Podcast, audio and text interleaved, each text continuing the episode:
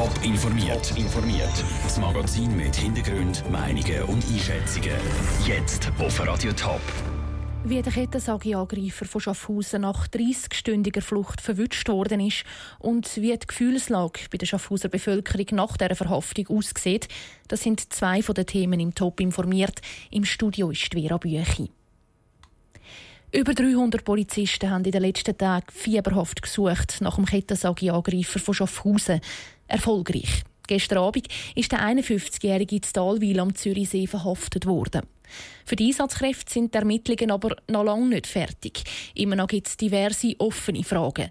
Zum Beispiel, wo die Kettensäge ist, die der Mann bei seiner Tat gebraucht hat. Über die Ermittlungen hat die Schaffhauser Polizei am Vormittag informiert. Michel Borsche war dabei. Ohne sich zu wehren oder wegzurennen, hat sich der Franz W. gestern Abend zu Talwil festnehmen lassen. Im Moment ist er im Gefängnis Schaffhausen und wird voraussichtlich am Mittag erstmal zu der Tat befragt. Klar ist, dass er auf der Flucht bewaffnet war, wie der Staatsanwalt Peter Sticher sagt. Er hatte zwei Armbrüste äh, dabei, die waren geladen. Es waren äh, Pfeile eingesetzt. Die sind sicher gefährlich.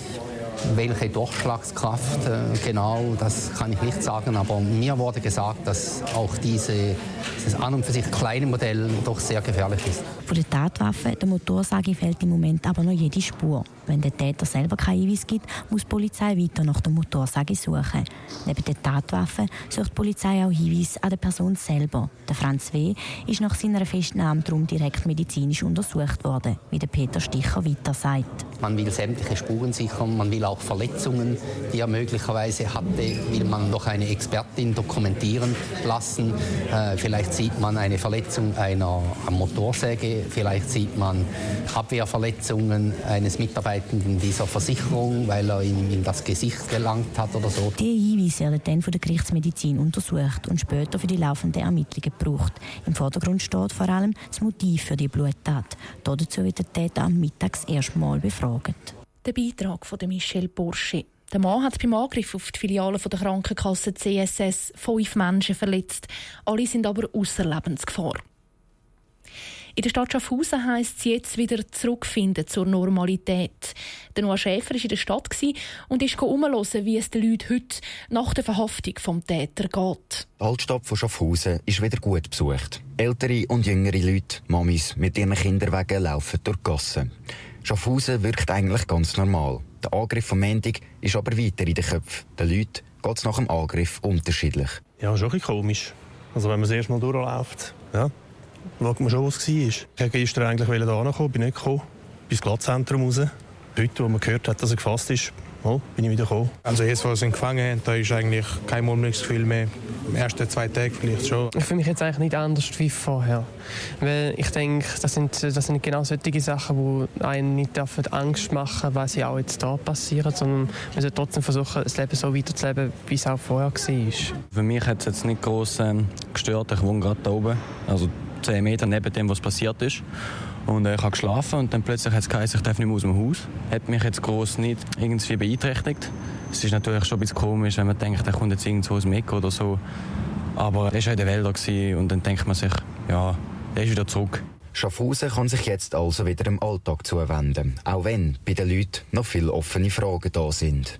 Das sind unerklärliche Sachen ich das Gefühl, der hat sich da schon auskennt. Also ich glaube, da braucht noch ein bis die Normalität zurückkehrt, aber mittlerweile ist es schon gegessen eigentlich.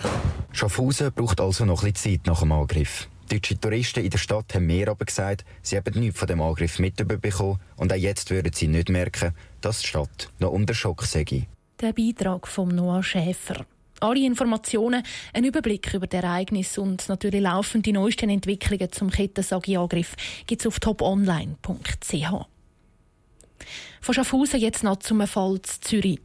Der Polizisten, der vor drei Jahren das Haus vom ehemaligen Banker zu Küsnacht durchsucht haben, hat, hat sich im Weinfelder vom Haus ein schreckliches Bild geboten. In einem Koffer haben sie die Leiche von einer 25-jährigen polnischen Prostituierten gefunden.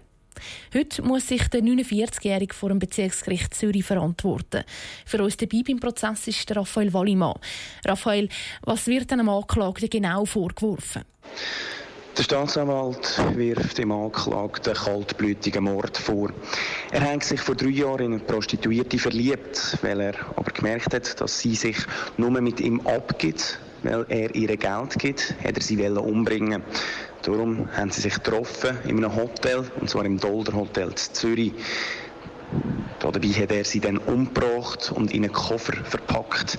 Den Koffer hat er heimgenommen und neun Tage später hat die Polizei dann die Leiche in diesem Koffer gefunden, im Weinkeller vom Mann. Am Vormittag ist jetzt der Anklagte befragt worden. Was hast du für einen Eindruck von ihm? Der Anklagte hat sehr verunsichert gewirkt. Er hat auch bei der Befragung sehr leise geredet. Man hat ihn kaum verstanden.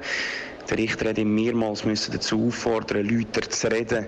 Er behauptet, dass das Ganze eigentlich ein dummer Unfall war. Er gibt zwar die Tötung zu, sagt aber, dass ein Streit zwischen ihm und der Prostituierten vor drei Jahren ausgeartet ist und dass er sie dabei dann unabsichtlich erstickt hat. Danke, Raphael. Du haltest uns auf dem Laufenden. Der Staatsanwalt fordert für den Anklagten eine Freiheitsstrafe von 18 Jahren wegen Mord. Was der Verteidiger verlangt, ist noch nicht bekannt.